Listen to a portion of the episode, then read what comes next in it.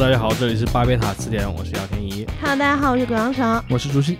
啊、这是我们探讨最近对于这个文化娱乐方面，呃，特别是嗯未成年人方面这个一系列的政策的下半期内容。哎，我们就接着上去上面继续说下去。嗯欢迎大家收听，嗯谢谢。今天我也想聊的一个，就是我在网上看了一个非常有趣的现象，嗯在呃所有这些限制追星相关的官方通告下面，很多人的留言都是说你限制了我们，但是你怎么不限制那些追着黑的嘛？那到时候网网上都是追星的粉丝不能有，但是黑粉一大群，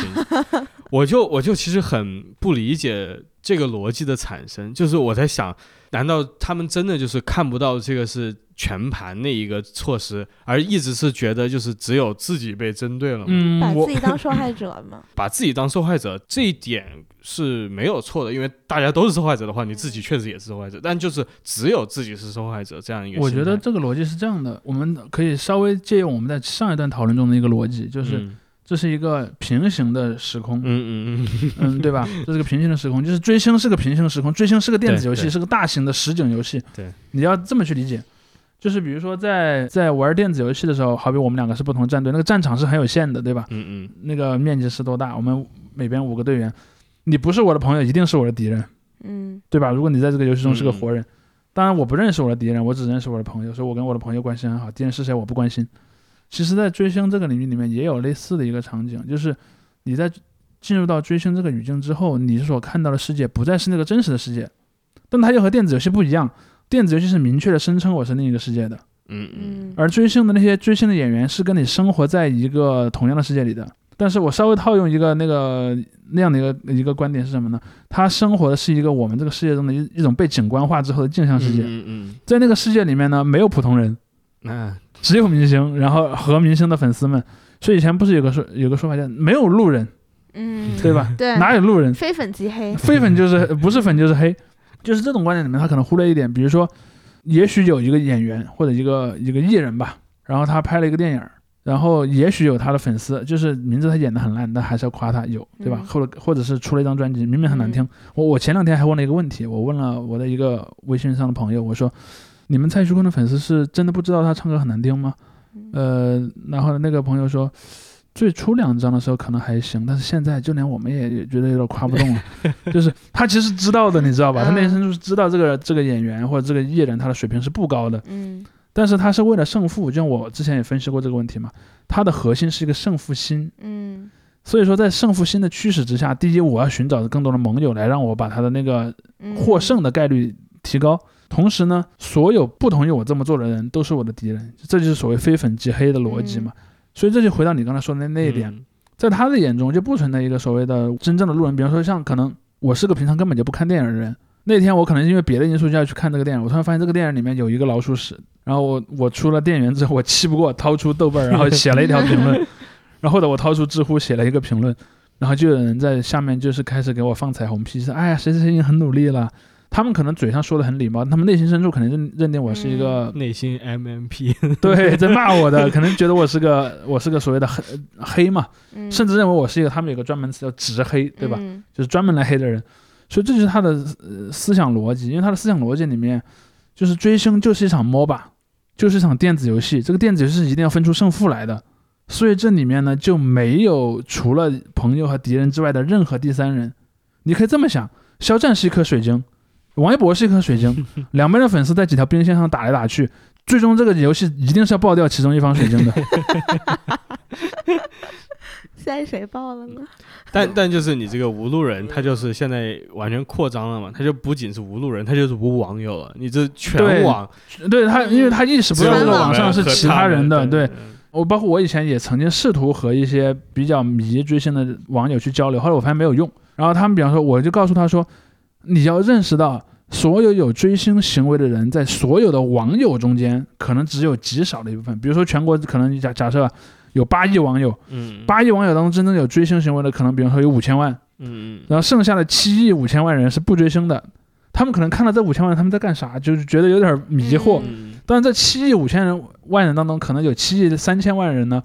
就不说话，他看了觉得迷惑就不说话，嗯。剩下那两千万人很好事儿，就可能进来说：“哎，你们在干啥呀？嗯但是这并不意味着这两千万人是 剩下那五千万人当五千万人当中那个合理不属于同一同一阵营的人。嗯。比如说，我在这个简化模型，比如说这五千万人只追两个明星，嗯。每人各有两千五百万人，可能每个两千五百万人里面都觉得那那两千万在外面议论的人是是对边那两千五百万人的成员，但其实并不是这样的。嗯。其实并不是这样的。很多人可能就是单纯的觉得嗯，很奇怪。比如像我当年，我最早开始议论这个事儿，就是因为美国有一些电影公司来中国宣传电影的时候呢，他会请一个中国的这种所谓的流量明星，嗯，然后去给他唱一个还不叫主题曲，因为那个歌是不在那个电影里的。嗯。他可能会宣传曲。宣传宣传曲，然后他会专门另外弄一个歌，然后而且那歌是中文的，然后找那个明星来唱，甚至那个歌和这个电影没什么关系。嗯。嗯嗯嗯。然后他可能对于那个电影的发行公司来讲，他一看，你看我叫了一个谁谁谁来录了这么一个嗯。一个歌，这个歌在那个微博上被转了什么两百万次。他写给他的老板会说：“你看，我在中国的社交媒体上引起了很大的轰动，嗯 我对我们这个电影的那个宣传起了很大作用。但其实没有用，嗯因为这两百万的那个转发可能是那五千万人当中的十万人集中组织起来给你做的一个数据，它跟真实数据没有任何关系，而且它也不利于你去获得真正常的粉丝。因为你想啊，如果我是剩下那七亿五千万人，我本来对那个电影没有什么印象，但我突然发现，哎，这个电影怎么弄了一个这么疯狂的宣传方式？我可能反而对它产生了一个很坏的印象，你知道吧？我最早其实在分析这样一个模式，而且我其实并不想针对那个人，因为这种现象很多嗯，在那段那几年，在那几年好多电影，甚至有一些体育联赛也这么弄。就像那个蔡徐坤，蔡徐坤引起最大争议的事是什么？是因为他代言了 NBA 让他被黑的。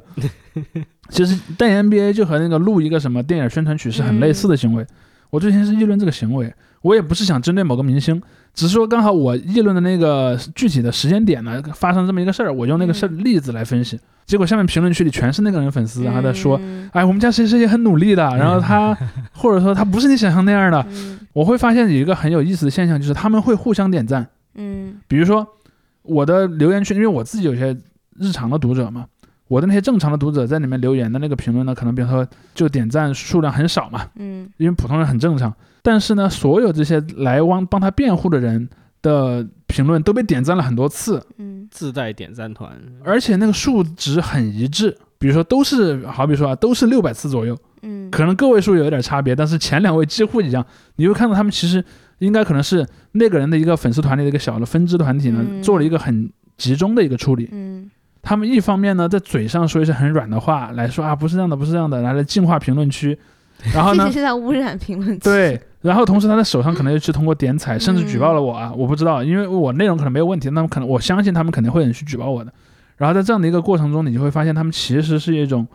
他们内心深处也知道自己做的不对，因为他们如果认为自己做的对，他就不会掩饰了。嗯他在掩饰恰好是他觉得自己的道德上是有问题的，嗯，但是呢，他又不会承认，他就只能悄悄的去这么做。所以这就回到我刚才说的那一点，就是他们是有一种把全世界给两阵营化的这么一个东西。嗯，这最后就没办法了。呃，当然我还想讲的一点就是，我刚才不是有一个 MOBA 的比喻吗？可能这些粉丝觉得我是两边的那五个英雄在在嗯在打这个游戏，其实他们是两边的兵线，你知道吧？嗯就他们是兵线上的小兵，他们就是不断的刷新出来去冲击对方的这个 这个防御塔，其实并没有人知道他们是谁，就是个 nobody。那他们自己可能觉得自己很伟大。嗯，而且他们把这个当做他们全部的人生是的，就是我我是个小兵，我的义务就是要冲掉对方的那个嗯防御塔。那但我我不是说他们，我不是说他们人生没有意义，我前面的那个分析也说了，这对他们人生产生意义是非常重要的事儿。我是说，在剩下那些不追任何一个明星的眼来眼里看来，你就是那个走向对方的那个防御塔那个被打掉的小兵，嗯就你人家不知道你在干什么，不觉得这个有任何意义。但是这一点呢，就是我想说的，嗯，追星这件事儿，它终究还是在这种，比如说你走到一个某一个边界之外之后，还是会产生很大的负面作用的。只是说，嗯我不倾向于用这种方法去管。当然，我的这种我不同意这种管法的两个逻辑，一个逻辑是我从价值观上我就认为这么管是不太对的。嗯嗯第二呢，我是从功利主义的角角度出发，我认为即使从功利角主义的角度出发，嗯你这么管也达不到你的目的，不到目的。甚至可能让那些人更忠诚了。嗯，就像美国历史上那个禁酒令一样，你看你禁了那么久的酒，然后最后结结果发现 私酒更多了，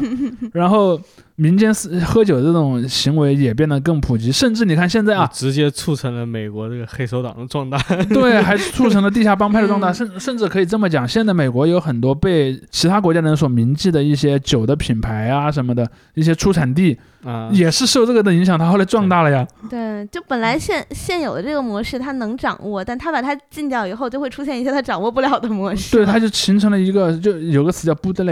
bootleg，bootleg、嗯就是那个靴子腿儿那个词，就是嗯指私酒嘛。嗯这个东西就走私的东西就开始多起来了。嗯而且还有另一个问题，这个和美国那个酿酿酒一样，你看当年美国如果你禁酒，可能第一个是民间会私酿，嗯第二个是海外可能会有走私品。对，对于我们的文化市场也是一样的。嗯，比如第一，可能民间还是会有人偷偷的去传这些东西；第二呢，你阻止不了其他国家的文化产品啊，嗯像我们的邻居韩国，对吧？一年一年至少好 好多档这种各种综艺节目，甚至那个你更难管。嗯，就像上次那个前几天说的那个给防弹少年团应援那个事儿一样，包括包括就是那个事情后续就是他们挖出来，就说给那个 Blackpink 的成员也是是送生日什么还是这种类似的一个行为，也是一个应援行为。后来就是说这两个新闻都不要报了。对。嗯，而且你知道这件事儿，甚至在韩国工业当中，韩国的娱乐工业当中引起了很大的反响。就有韩国的一些媒体认为，是不是中国政府又开始想要限制韩国？但他可能没有理解那么透，因为他可能对中国情况不太熟。他在想，这个是不是你们在针对我们？其实不是，相反，这在帮你们。呃，对。但是在他们眼中看来，比如说他们可能看到的新闻，因为他不知道前面这半截的故事，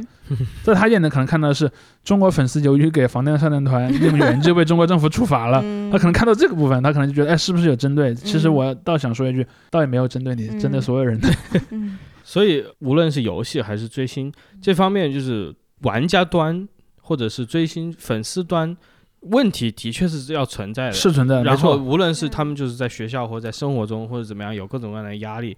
这样的一个纯粹一个禁令政策，就像我们刚才谈谈说的，用处可能不是很大，但是就是我们应该去怎么样一个更加正向的态度去调整这种的。如果现在假设说没有禁令的话，我觉得有几个因素吧，在我看来啊，在我看来，嗯比如说啊，你你其实应该在你的那个学校教育当中提供更多能够获得成就的东西。好比我之前跟好几个朋友讨论过，说在好多其他国家就有过那样的东西，比如说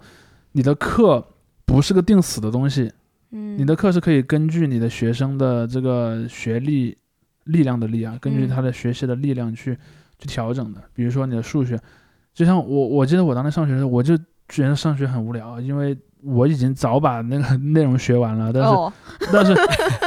就是也不是我我们没有刻意开始。凡尔赛了没有，我开始没有，我没有刻意的要去这么做，而是说嗯我就是我的，天赋摆在那儿然后？看完了我就差不多了，但是我没有办法，就除非我跳级，嗯除非我自己去申请跳级，但跳级其实会有很多社会问题的。嗯，就我身边有好多朋友都有跳级的经历，反正当中有一些人当然可能没什么问题，但有很多人会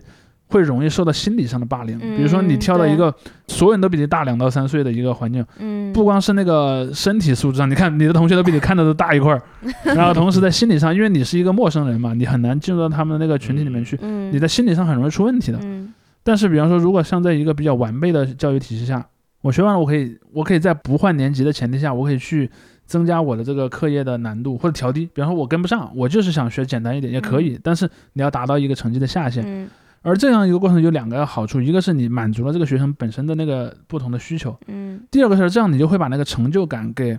就像你设计了一个游戏一样，嗯，那个游戏里是有段位的。你看我们现在去呃上学是什么呢？你只会在你十八岁的时候评一次段位，那个段位一嗯你上就上了，没上就没上。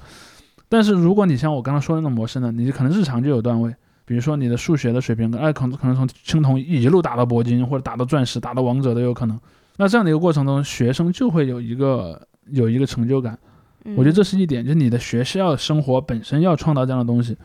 第二就是说，你对于这些呃文化产品的产出，因为其实不管是影视、影视剧、歌曲还是电子游戏，它的本质是一样的。嗯这一块的东西，我觉得你应该强调的是，当然，首先我认为，如果第一部分做好了，人们去那种竞技性的做这种事情的心理就变弱了。你就看到为什么为什么这种就是所谓应援打榜、疯狂的去充钱这种事情，在东亚的文化下特别普遍呢？你就看到在美国。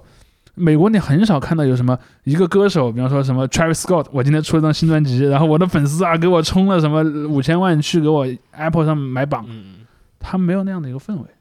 我就是嗯就是说，在那边的小孩，可能他日常生活中他没有那么大的心理压力，他没有这种替代性的诉求。或者是他那种呃娱乐工业化完备了之后，他整个已经很自动了。就是比如说你这个一个明星，比如说碧昂斯，他出新专辑，他背后的这个唱片公司也会有一些，各种各样的宣发，让他能够在首发那一天冲到就不需要粉销量丝去给他烧钱嘛。对对对，他就是嗯能够不停的利用这种宣发，对，就是宣发是公司做的，嗯，而粉丝的购买行为是个正常的购买行为，嗯，而不是一个什么咬咬牙，然后你能买 能买一百张要买三百张牙都，咬碎。对它不是那样的一个逻辑。嗯，所以我觉得这个跟跟你这样的一个社会的氛围有关，而且还有一点，我认为就是应该对青少年的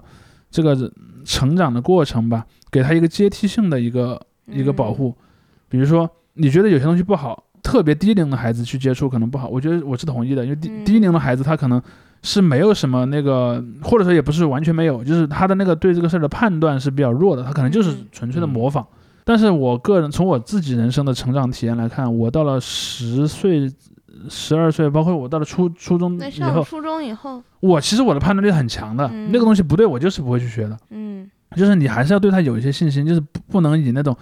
至少你不能以十八岁砍一条线，然后以上以下只分两档。我觉得你是应该把那个档分得更细一点。而且反而十八岁以下应该分得更对，更细，十八岁以下应该分得更细，而是让你的那个档甚至可以往上再延一点，嗯延到二十岁左右，嗯我觉得是可以接受的。因为其实我个人认为，到了大学阶段，其实人的那个观念也还没有那么稳固就到。大学毕业嘛。其实其实你哪怕就按照小学、初中、高中、大学分，我觉得都可以理解。对，但是你现在这种分法真的就很深甚甚至小学可能分低段、高段都是有可能，比方你分成这种四到五个段，嗯呃五五个阶段，你对它分别做一些限制，我觉得是完全可以做到的。其实就是我初中的时候，我看到一些那种对未成年人限制的规定，我就觉得在把我当傻子，对，我觉得 很不爽。对，我我就觉得这很糊弄，你知道吧？就是呃，比如说说什么呃那个。以前那个猫和老鼠里面不是有那种嗯什么追出窗子外，然后一一愣还掉到窗子下面去了？嗯你觉得我们真的会去学的这么弄？呃，如果假设你说什么两三岁的小孩，他可能会去模仿。呃，我已经十多岁了，难道我还会去学那个吗？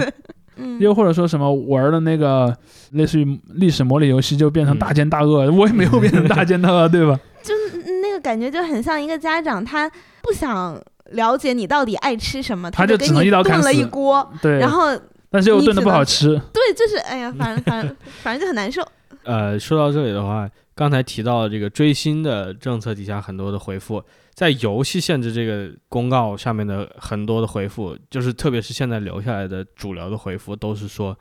国家终于就是早该管管了。不不是叫做你家长终于嗯该做好你家长该做的嗯事情了。对对对对对，然后就是说你家长没当好还来怨国家，对啊然后我其实在想，这个不能说完全没有道理，就是确实有些家长就是疏疏于管教，这个是大家也而且而且而且中国特中国特殊的历史时期吧，就是怎么讲呢？因为在因为在好多其他的国家啊，家里往往是有有全有人全职顾家的，好多国家都有类似的现象，对吧嗯？但往往是女性，嗯嗯 对中国是没有的，嗯，中国普遍是来说是没有的。非常少。或者说你说第三世界国家，呃第一世界国家估计是那样的多，第对第三世界国家少，第三世界国家有些国家也是那啊，样的，那特别穷的地方，对 对对。但但是总之来说，就是说家长没有给孩子提供，就是刚才你说的这些学校应该提供的，比如说引导啊，嗯或者是怎么样正确的教导，导致这些孩子沉迷游戏，或者家长啊、呃没当好，平常扔给孩子一个平板电脑，让他嗯玩玩玩，这样的现象是确实存在的。所以我觉得这里面就是又涉及到一层，就是关于成年人的这方面的，因为这个是你就会发现这些政策影响的是个整个全社会嘛。对，嗯，这个时候，青少年你要怎么引导他？你可以说正能量，那成年人该怎么引导呢？这个地方其实它存在于还这个。这些政策的潜台词里面了，然后你就更更加难以参透了。因为因为我这里想就是嗯再想补充一点，就是说那个限游令这个政策出来之后，网上还有别人吵得很热烈啊，就说这个分析这个公文写的，就有一篇文章，我不知道大家看过没，还在网上传播了很多的，就是有个人说，哎，我的朋友是专门写公文的，然后他嗯专门分析了一生下，对，对专门分析了一下这个，然后里面说提到了，就是说是这个政策的出发点呢，是因为有部分家长反映。孩子沉迷游戏怎么样嗯怎么样？后来就说，确实是有可能，就是家长就是他找到了这个渠道，向国家反映了这些事情，就是说自己的孩子管不住了，于是，于是就是在这个反应之下，就出了这样一个政策。但是这些家长又是该怎么样引导的？你现在就是这个东西处在一个要追究根源的话，这个问题其实我觉得在游戏这方面啊，比这个未成年人甚至还高一些。我觉得是家长和孩子的互动的问题。因为你说的那个，你刚才说的那个都市传说，都市传就是你那个都市传说，其实在二十年前就有了，就是在当年中国嗯对对对禁止电、禁止游戏机的时候，当时网上就有一篇帖子说是有某个很有影响力的家长，然后去他孙子，然后天天玩游戏机，然后就举报了，然后最后那个政府就把所有游戏机都禁也是个老嗯，对老故事了，是？对对对，这个故事其实是一个有历史会不断的会被翻新的这么一个故事。嗯我但我我想讲的一个问题是，嗯，这里面涉及到一个代际差异的问题。嗯就是比如说，如果我们把时钟倒回到九十年代，九十年代的小朋友的，别说爷爷辈儿了，他的父辈都没接触过这些东西，嗯。嗯嗯，所以他可能就会有一种基于不了解，就像程程刚才讲的，我也不懂，我也不想了解，嗯。我就跟你一刀切了，会有一种很强的这个倾向，这是的确会有的。嗯而且那一代人，由于他们本身是从一个经济条件很差的时代过来的，他就会更不认同那种你有玩的权利这件事情。对对对，他就觉得你应该要要努力的我在你这个年龄的时候，我在你我在你这个年龄的时候，我已经在给生产队放牛了，嗯你怎么还好意思在这边玩呢？嗯可能他会有这样一个心理啊。呃，我当然我觉得这种心理其实会随着时代的推移而变弱。比如说现在的很多，我相现在的家长应该我相信现在小呃小朋友在十岁以内的这些、嗯这些人，大部分可能都是出生在八零年代80后的以后的这些人了，嗯是、嗯然后甚至可能一些九零后里面年龄比较大的那批也已经有自己的小朋友了，可能甚至可能开始去去上学了。然后在这样的一个背景下，这一批人他们是知道这个东西是怎么回事的。嗯。就像我身边有个朋友，跟我应该年龄差不多，他他女儿，我我昨天看到他在他在朋友圈里说，他说现在不是那个限游了嘛，嗯，他说以后呢，他我们家女儿呢就可以玩 Switch，但是 Switch 平时是在我屋里屋里的，然后嗯。只有周末可以玩，然后有一个时间限制，比如到了周五的晚上就很有仪式感，嗯就把那个 Switch 的盒子从放 拿出来给女儿说，哎，呃，当然上面游戏可能也是选过的，可能只有嗯一些他觉得像类似于只有 Baby Shark，呃也不至于，可能比如还是会有一些类似于什么马里奥啊或者这种，可能还是会有嗯。这些比较比较适合嗯小朋友的游戏。然后到周末就拿给他，而且告诉他说你可以玩多久，颁布圣旨是不是没有，其实我其实我当时脑子里浮现的一个观点是什么？我把充电器给他拿走，你把一次电打完，然后你对 他慢慢没电了。就必须还给我了。对我当时想的是这，性限制，对我当时想的是类似这样一个模式，嗯。就是说你会看到说，我认为我认为这就是一个比较好的一个过程。比方说家长会和孩子去交流，比如说嗯。你喜欢玩什么游戏，或者我给你买什么样的游戏，嗯。或者说你想买那个游戏，你可以告诉我，那是这样的一种方法，就是呃大家是在一，甚至我可能跟他一起玩。嗯嗯我我我 我前两天还在微博上说嘛，我分享一个我自己人生经历。我人生中第一个电子游戏搭档比我大六十岁，嗯，就四是当当时我我怎么？我当时是在我爸的单位，嗯然后那个我们家住二楼，一楼的那个我们的楼上楼下的那个邻居嘛，因为你知道那种老的那种苏联式的楼本身就是邻居之间关系很近，嗯嗯嗯因为楼其实都小小的。然后一楼的那个那个邻居呢，他是一个刚退休几年的一位学学校里的老前辈，一个老教师。然后那个姓李，这个李爷爷呢，他是一个多才多艺的人。然后他会拉二胡，他会狩猎，他会打那个气气枪。哇，他经常去野外狩猎那个山鸡回来，然后给我嗯送送那个山鸡的翎毛给我，就像那个京剧里面那个嗯头上插两个翎毛那种翎毛。然后他还会还会钓鱼，他经常去，因为我们附近有一条嘉陵江的支流嘛，他去河里会钓那种很大的鱼回来。嗯然后他还会就是还会做手工，他会很多东西。然后呢，他也会玩电子游戏，就是我们一起玩红白机。我们嗯，因为你知道很多红白机游戏是可以两人配合的嘛，嗯，我们一起玩，坦克大战嘛，对，我们一起玩坦克大战。我跟他一起玩过一百四十多关，就有一次。就是玩到那个右边，我们那个生命都有几十条，你知道吗？就是你你你死是死不了的，了，就只能是被人偷家偷死，对对你知道吧？因为你越到后来敌人会越强嘛。嗯所以我我这个我当时的感觉是什么呢？就是其实老年人玩这个也没有任何问题，因为当时那个李爷爷是他有三个小孩儿，这三个小孩儿当时都已经大学毕业出去工作了，嗯然后又还没有到生孙子的那个年龄，所以他孤独，呃也倒不至于，因为他自己也多才多艺，他倒也没有说孤独，但是就是他很自由，嗯，他可以去玩各种他他爱玩的免费东西了，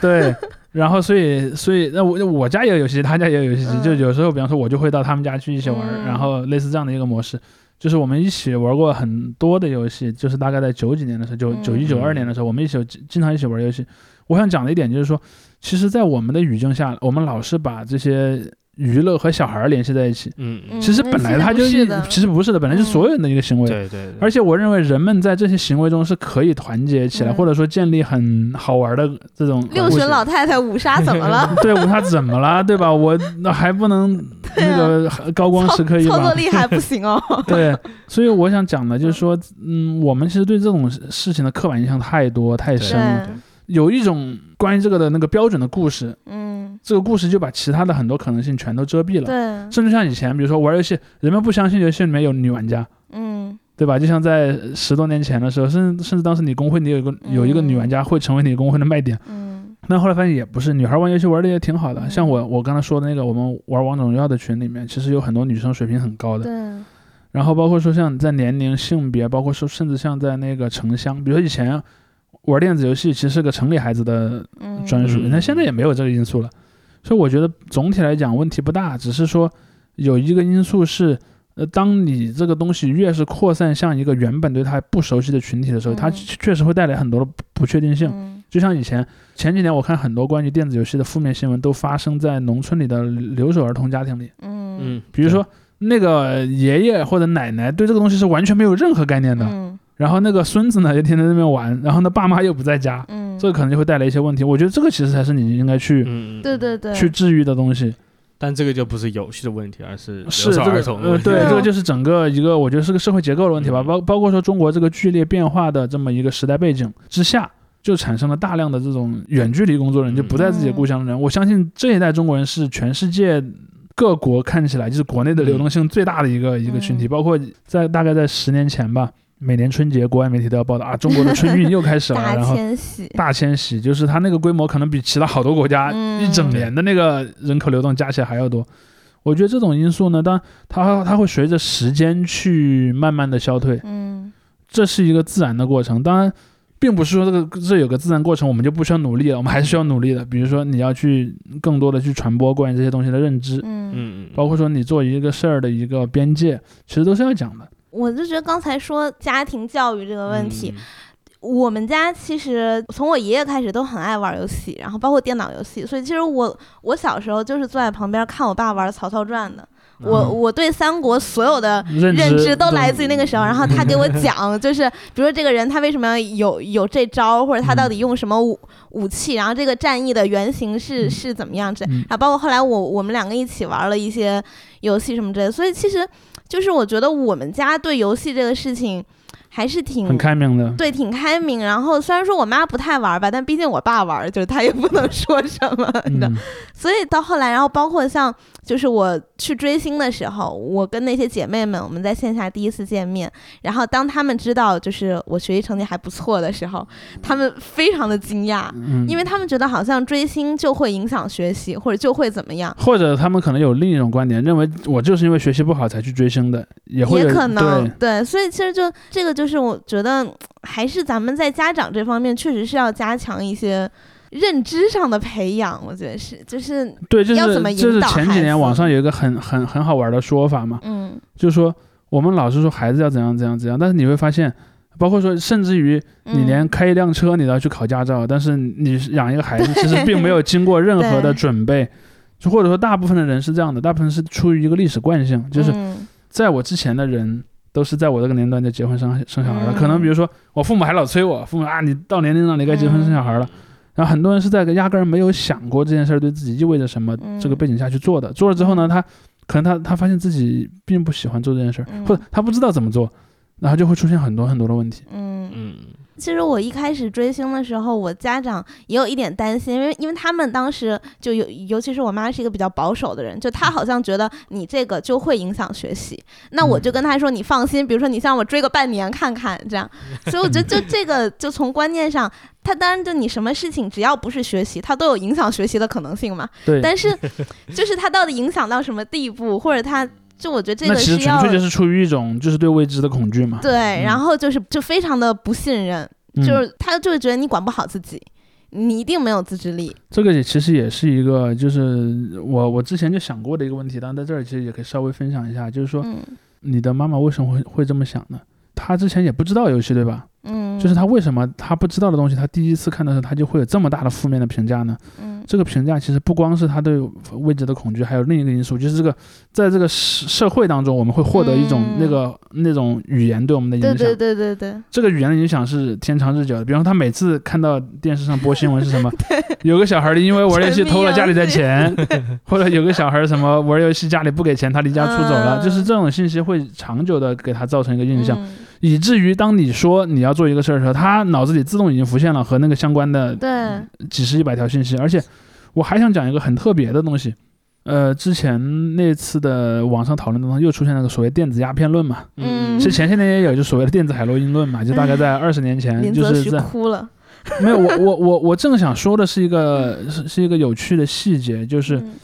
嗯呃，我经常讲说，呃，我们在讨论历史的时候，因为历史也是历史也是一种话语，嗯历史中的词其实也是一种话语的力量。嗯呃，在任何一个国家，因为人们都很喜欢给历史分期，嗯你会觉得，比方说过去的历史啊几千年，我我我一下子拿出来讨论，好像就就不太能讨论清楚，所以一般会分什么古代史、近代史、现代史、什么中世纪各种各样的分分段法。但你去注意一个事情，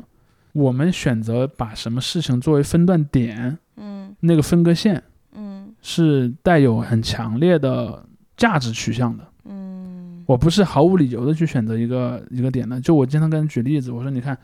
在东亚国家，东亚三个国家，他们都有一个所谓的近代史的观点，但你会看这三个国家选择各自的历史书里面说近代史的开端是不一样的。嗯。日本人说是那个黑船来航嘛，对。嗯所以你看日本人的近代史的逻辑是什么呢？近代史是我们打开国门开始学习先进的东西这么一个故事，所以他选择黑船来航作为他的近代史的端点。韩国是什么呢？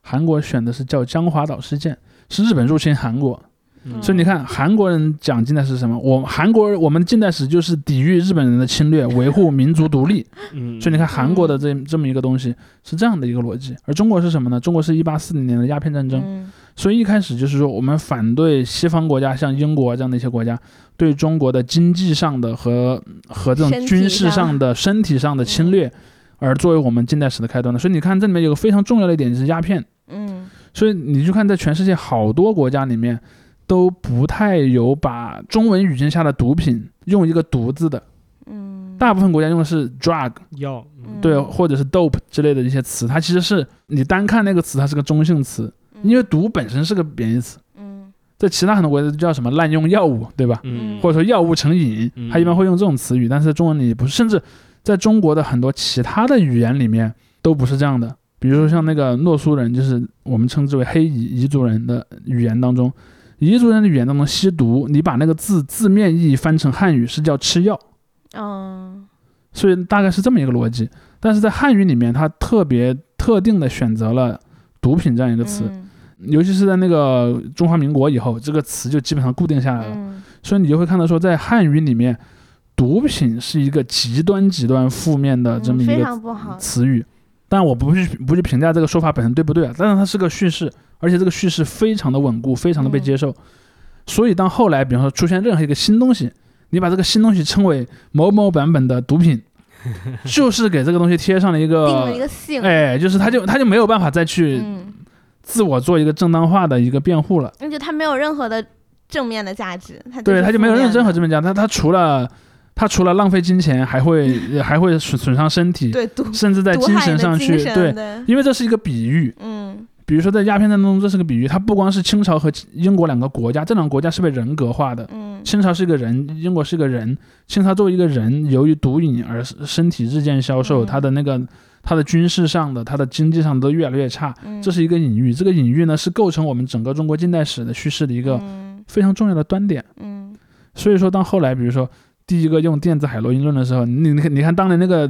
电子海洛因论一出哇，你看那个各种负面的评价，包括说一些地方政府，比如说什么清查 清查那些网吧、清查游戏厅，包括说在学校里面 虎门对。对，就它已经上升到那样一个程度。嗯。比方说，如果是现在你要拍个虎门销烟，就弄弄几千个手机，然后弄到那儿，然后弄一个压路机，咔咔咔咔给它压过去，对吧？啊，不对，应该弄弄一个那个弄一个那个什么，弄一个一把因为火烧因为了。因为现在游戏已经没有那个实体物了，你知道吧？嗯就是还啊。还不那么容易销毁。消耗。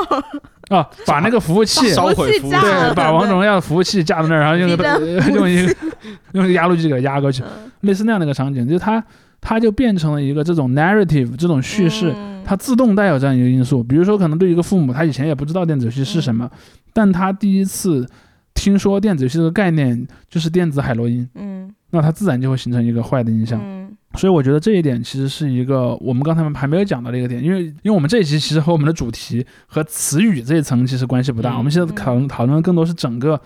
社会的这个氛围的问题。嗯但我想讲的是，社会的氛围它也是由一些词语来给它形成的，嗯因为现代社会如此的巨大。这个巨大是说，人们是不是不是以人际关系去传递信息的，而是以嗯我们从一个公共的一个信息的池子里面去获得信息的。而那个池子里面，你把什么概念联系在一起，是一种权利。嗯因为只有一一部分人才有权利去做这种定性，比如说某某很高级别的报纸可以说那个什么什么什么行 行为是什么什么东西，对吧？嗯所以你经常会看到现在有很多网友讨论的时候，他经常会说啊，官媒都定性了，你们还在这讨论什么？嗯你看，这就是这种权利的体现。而当这种权利被行使之后，它就形成了一种固化，就在人们的脑脑海中就把那些概概念给关联在一起了。所以当年的那篇电子海洛因论的那篇文章，你会看到它仍然阴魂不散。嗯在可能快二十年之后，它仍然在以某种形式去复兴、去回潮。这一点其实我觉得是一个，就是我们今天也可以拉回到我们的这 这个这个频道的主题的一个、一个一个因素，就是说这样的一个观点就会形成一个影响。当然我，你们会看到很多电子游戏的这些公司，他们在做一些反向的操作，比如说嗯就像暴雪有一个很成熟的手段，你看暴雪经常把那种一些善良的人或者一些那种做出了贡献的人，就去和游戏联系在一起。比方我在游戏里为某个正义的一个事情做一个，比方纪念的角色或者一个纪念的地点，对吧？他经常做这种事情。或者像国内的一些游戏公司，经常说我这个东西是和传统文化有关的，对吧？？嗯我这个皮肤是个皮影戏，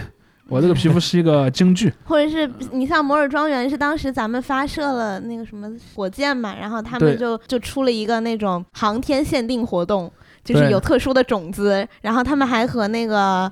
那个女足有一个嗯。联、联动的活动，就这种，对，你看他们就是会试图在那个符号体系里面，嗯，把自己去和好的符号贴贴，对贴一贴嗯归到一个类里面。而那个，当你会发现这个也不一定有用，因为在那种坏的符号优先级非常高，所以我记得前几年就是电竞咱们夺冠的时候，他就往民族主义，好开心啊！他就他就他就会往民族主义就的角为国度去去。争光嘛，对这不就是？你看，他就会把像 IG 的夺冠这种事情，就会被联系到，比如说像什么中国的体育选手获得奥运会冠军，嗯他会去往那个框架里面去放。然后就什么嗯什么第一个亚洲，什么中国第一个，什么反正反正对，包括那后来那个英雄联盟进了亚运会，然后中国的国家嗯队在亚运会里又得了一次冠军了。你看，很多人就会把这个东西去往那个方面方向方向去靠。我相信这种宣传舆论呢，肯定有那些公司的推推动，那些公司自己想这么做，嗯嗯，但也有很多人就是普通的玩家，他的自己很自发的这么做，因为他知道我这么做有可能我觉得他就就会大家觉得这是一个证明的机会，这是个证明的机会。对，但是对现在然后包括他反面嘛，他的反面就是他隐性的知道，或者他对这有一个这样的意识，就是就是因为他这个东西不如这些打引号正的东西。嗯。对，所以他就他也是曾经知道说游戏这个词语曾经被和海洛因这个词语放在一个框里，嗯，所以我现在尽量的把它从那个框里取出来，然后放到别的框里去。但后来你会发现，过了几年呢，又有人把它摘出来，又放回那个框里。那个抓子力气对，那个抓，子又给你又给你抓起来，又放回原来那个框里了。所以这个就会影响很大。当然，从长远来看，我觉得随着代际的交替，比如说未嗯来的一些，好比说负责相关政策的官员也好，或者一些一些媒体界的一些朋友也好，他可能都会变得越来越来越年轻。嗯倒也不是，倒也不是说他自己的年龄变小，而是说会有出生在更晚的时间点的人嗯去到这样的工作的领域里面去。所以我觉得他是有一个改善的空间的。嗯，虽然那个改善空间可能需要非常非常漫长的时间，就我经常跟你讲。说你看那个在美国漫画在六十年代就是那种什么教坏小朋友的那种、嗯那种低俗读物，对吧？呃，用很很差的纸印的，然后呃四十美分一本儿，然后就是呃荼毒我们的国家的未来。但你看在二零零几年之后，漫画变成了一个进入文学领域了吗？，对，甚至有了某种神圣的意味，甚至你看在那个在那个好莱坞电影制片厂的趋之若鹜，对吧？嗯你看在包括在国际上，呃，那些漫画角色甚至成为了美国的文化的象征，嗯对吧？当你提到美国，你脑脑海里可能想到美国队长或者想到钢铁侠，但是你能想象五十年前他们是那样的一个形形象吗？嗯你根本无法想象，五十年前这是这是最幼稚的小孩才看的东西，甚至就觉得都觉得这点小孩都不应该看这样的东西。嗯。你想，咱们在八十年代都不能听邓丽君呢，现在。对，所以 以以前有一个词嘛，靡靡之音嘛，在嗯八十年代，比如说你写个歌，这个歌不是大家要去那个建设现代化国家的，嗯。而是说有一个人的什么，要谈恋爱，我哎又想他，我我我思念邻嗯隔壁村那个小姑娘了，哇，嗯那个绝对是不行的。然后还搁那哼哼唧唧的，就觉得包括电影也是嘛，那个时候很多电影都没法上映，就是说嗯你这电影没有什么向上的主题，就是讲两个什么小青年的什么感情纠葛，嗯。都都不行。但是你看后来他还是逐渐会有一个，我觉得对。整整体会会他当然会会有一些反复的过程，嗯。比如说进一步退一步，进一步退一步，这样肯定是会有。嗯，不过我觉得从长远来看，进的力量肯定是比退的力量会、嗯。会大一些，这点我还是挺乐观的。其实中国这个因为社会的特殊性，它跟欧美大家这种语境下的这种娱乐文化的传播，其实是有一个本质上的不同的。我觉得，因为我一直在我在为这个节目做准备的时候，我就在想，我就回去读了一些东西，就是。呃，四十年代我们之前也提过，就是法兰克福学派，他们提出来一个观点叫做文化工业。嗯这个意思就是说，就是他们以比如说以好莱坞为例啊，嗯好莱坞建立之后，它这种制片厂工业体系完备了之后，它是以流水线的形式产出这种娱乐产品，对然后慢慢的让这种观众他就是只会看这一种东西，对所以他就不断的看，不断的看，但其实都是看的一样的东西。这种文化工业的意思就是它的文化产品都是可以互换的，没有任何差别的，对包括音乐明星啊，后后面的其他的这些各种各样的娱乐作品都是这样。但是在中国这个语境下，这个是不能完全套用的，因为你中国甚至在美国都不能套用，我觉得我 我觉得在美国还是就是不完全能套用。就是不能说你不能说它整个文化嗯就是一个文化、大的文化工业，有些人可能会这样说，但是我暂时不这样说。但是在中国的话，你因为我们本身的商业化，它就已经融入了很多，并不是这种纯粹的完全自由的一个资本，所以里面的这种产出模式啊，包括你刚才谈的这些。这些作品，他要跟什么东西去挂钩，他要把自己嗯。抬到某个位置什么的，这些东西其实并不商业，就是它不是一个牟利的一个呃、原则，它出于的一个是个可能是生存的原则，或者是呃，我当然我我我会提出一点不同意见，当然呃，我对他的认识认知和你一样，我认为他也是商业的模式，就是嗯嗯，商人首先要活下去，对。对，就是嗯当我我可能比如说呃，就像古代的商队一样。我我雇了一个商队，我商队里面并不是每一匹马都在运货物，我当中可能还有几匹马运的是枪和子弹，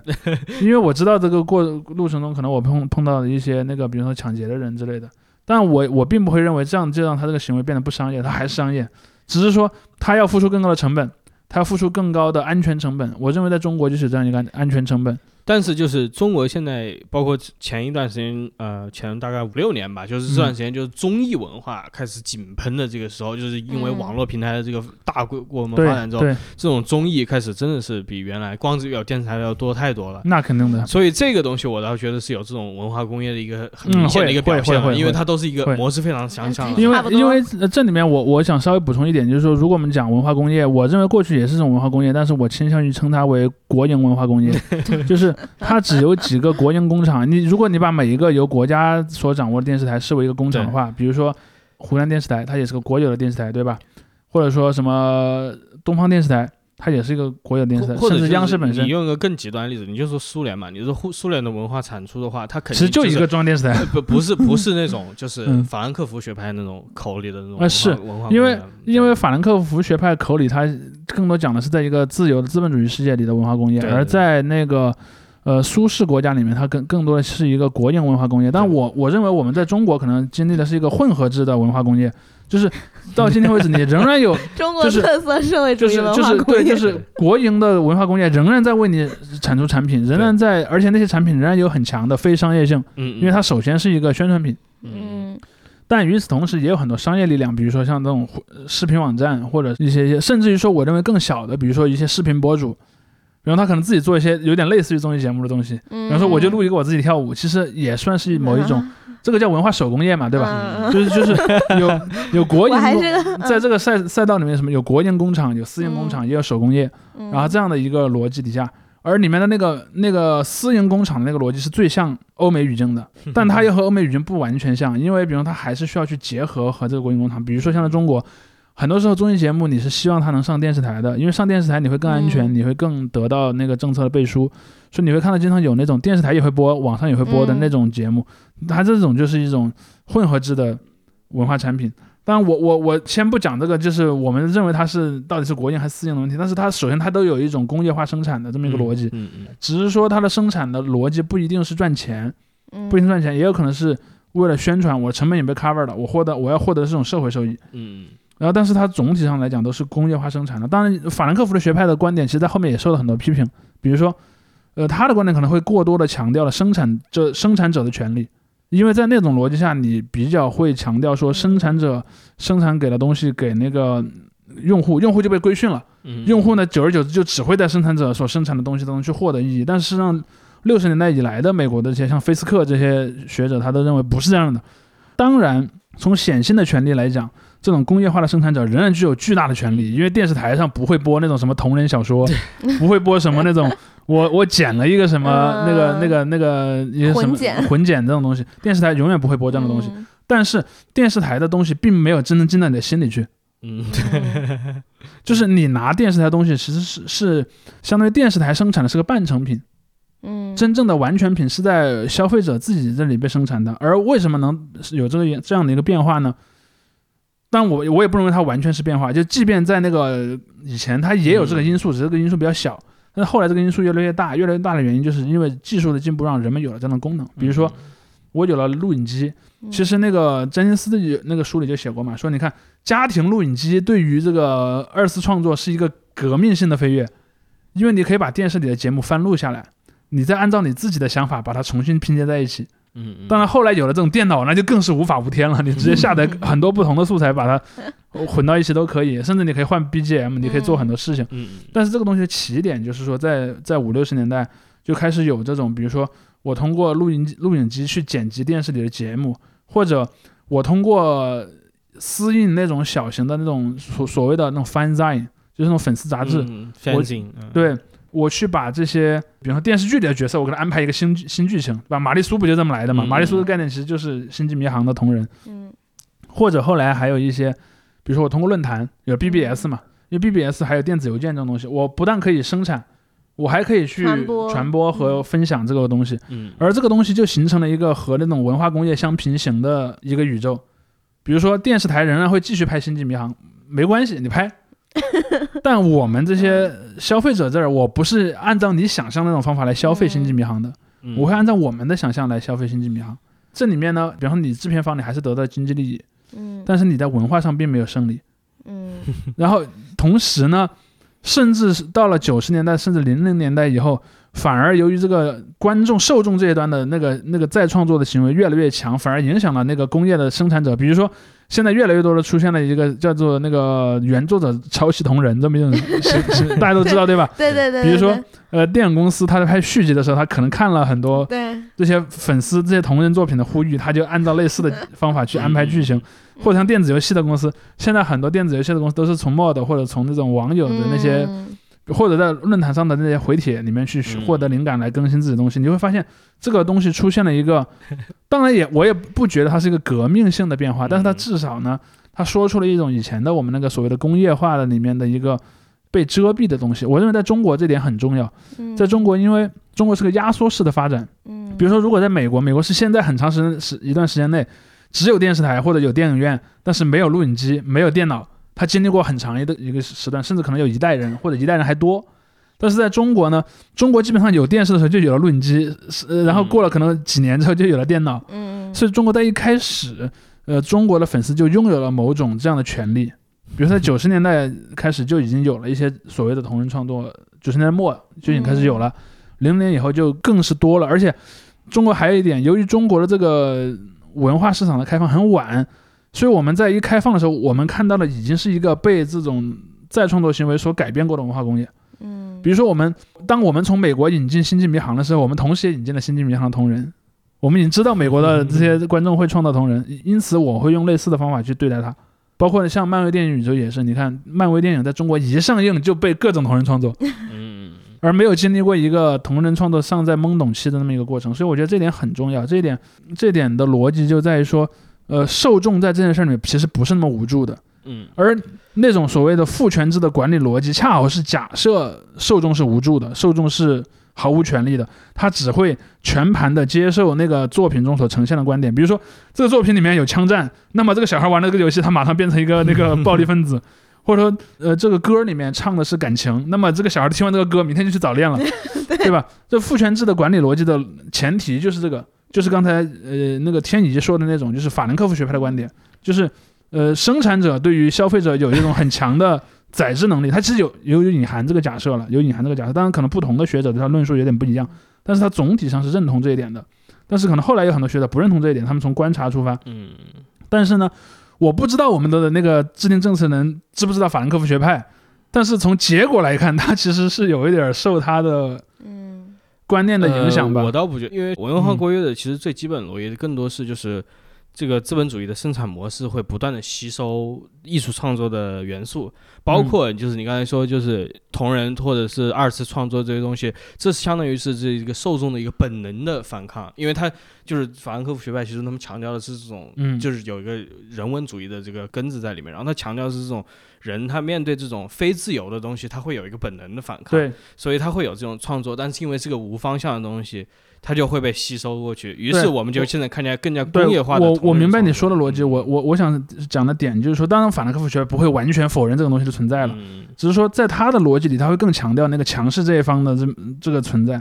嗯，他确实是如此的。当然，只是可能后来有很多后来的学者对他们的观点做一些修正嗯。或者更新之后呢，他也强调那个被消费的那一方他的有一定的主动性，他就不完全是一个所谓的，比方说可能后来的一些学者不认同他是一个被动的或者无助的，或者是一个什么呃潜意识层面的反抗，他可能是有意识的，他可能是主动的，他可能是自己我就要这么做的，也是有可能的。所以你就会看到有这样的一个一个变化，但是我认为在中国的制定政策的这些人来讲，他可能是看到的是一个比较机械的那种，就是一个二元的一个东西，一方是生产者，一方是消费者，消费者绝对的呃受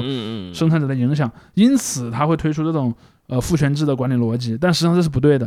就是在中国这样一个逻辑下，这样这样的一个东西是不存在的，可以说，只是说他相当于他立自己立了一个靶子给自己打如，果继续要拽大词的话，那应该就是结构主义的思维。就是的，是的，这个这个，因为因为法兰克福的那个还不是结构主义的思维，对它更多是有一个后结构主义的。对。OK，大词就 拽完，大词大词到此为止啊，对对对，但是 但是回呃说回我们的主题，我就是讲说，其实我我是希望说，在对这一块的东西进行管理的时候，能有一个更加的，就你建立在对这个东西的理解之上的管理。嗯我也不完全反对管理，我也认为确实这一系列东西带来了不少的社会问题，嗯这是这是一个客观存在的事实。嗯，而且就是管理者跟你这个就是被管理者不应该是一个特别分离的一个角色一。个对立，对，对，甚至是一个对立的关系对，。不应该是个对立的关系，就是、嗯就像我们个人一样的，就像晨晨你或者熟悉你之前说，就是你们自己在游戏中或者在追星中成长出来这个过程，这里面肯定有一个自我内在的管理啊。你肯定有想玩，但是不能玩，就知道自己不应该玩的时候，这是想去做什么事，但知道自己不应该去的时候，或者反之。但就是这个时候，或者说，我要从那个作品里接受哪一部分，不接受哪一部分。你在个人的嗯角度都有这种情况，你放大到整个社会，你也应该存在这样一个情况，就是你的嗯这个管理者和被被管理者不应该是完全一个一方被动的关系。对，嗯，我觉得这个也是一个，就是除了这个我们要营造一个更加怎么样的社会环境以外，另外的一方面就是整个嗯这个管理结构、这个思路，其实也要值得反思。嗯，嗯，而且对未成年人有点信心吧，真的不傻 对对对对嗯对，真的小孩没有你想象那么傻，就小孩的心智发育比你想象的要快得多，真的。因为我我我认为这件事里面有一个我我非常愤怒的一点是什么呢？就是每个人都当过小孩，对吧？对啊，你又不是没当过小孩，你其实应该很清楚小孩是什么样的。我们是没当过大人了，但你们又不是对你们没当过小孩孩。是当过小孩，而且其实小孩其实还蛮会隐藏自己的成熟程度的，嗯，是的，对对吧？我相信我们的听众对此应该也会有 有有共鸣。就其实你可能什么都懂了，但当别人问你会假装什么都不懂。对嗯或者但或者确实就是没有办法很清晰的表达出来，但是他就是嗯内在化了把一些东西。就是相当于就我我知道我应该表现的像个乖宝宝，然后嗯 对吧？对，但是其实可能没有那么乖。对在演，但是呢，由于所有人都按照这个剧本演，所以你就当它是真的了，嗯所以最后也就推出了这种所谓父权式的管理方法。嗯，OK，好，这一个也是我们上下期的下期了。啊，好，对，我们我们这一次虽然聊了这么久，但我觉得还还有一个这个网络上的这个评论我们还没有涉及到，今天估计也不会讲了，就是大家说。你这只知道管游戏、管追星，那人家小孩干什么？都去看抖音了吗？啊，短视频聊吧，我好想骂短视频啊，早该管管了。我好讨厌短视频啊。对，这个又可以延续到。那当然，你如果按那个逻辑来讲呢，可能最后这个社会就导向了小孩什么也不能做。对，小孩每天在家除了写写作业，他最好什么都不做。啊，不对，现在现在也比较强调身体素质，可能你不能除了写作业就要锻炼，要双减。你你作业哪来的？也不能有作业，就回家锻炼吧。不行，嗯，回回家就开始跑圈，玩健身房啊，不是玩玩健身环啊，健身环也不行，那是游戏。可以可以玩哑铃啊，对对，玩哑铃，对，可以玩妈妈。对，折磨父母，回家撸铁，太恐怖了！现在小孩，嗯，直接直接毕业去啊，下午下午下午最后一节课的那个老师就是体育老师，就直接给你布置今天晚上回家锻炼的那个任务，然后你要做多少组，然后还要录成视频，明天早上来了要检查，好恐怖，然后发到短视频平台，这样文文化工业产生了，哎，太恐怖了。OK。那我们就先聊到这儿吧。嗯，好，再见，大家拜拜。嗯。just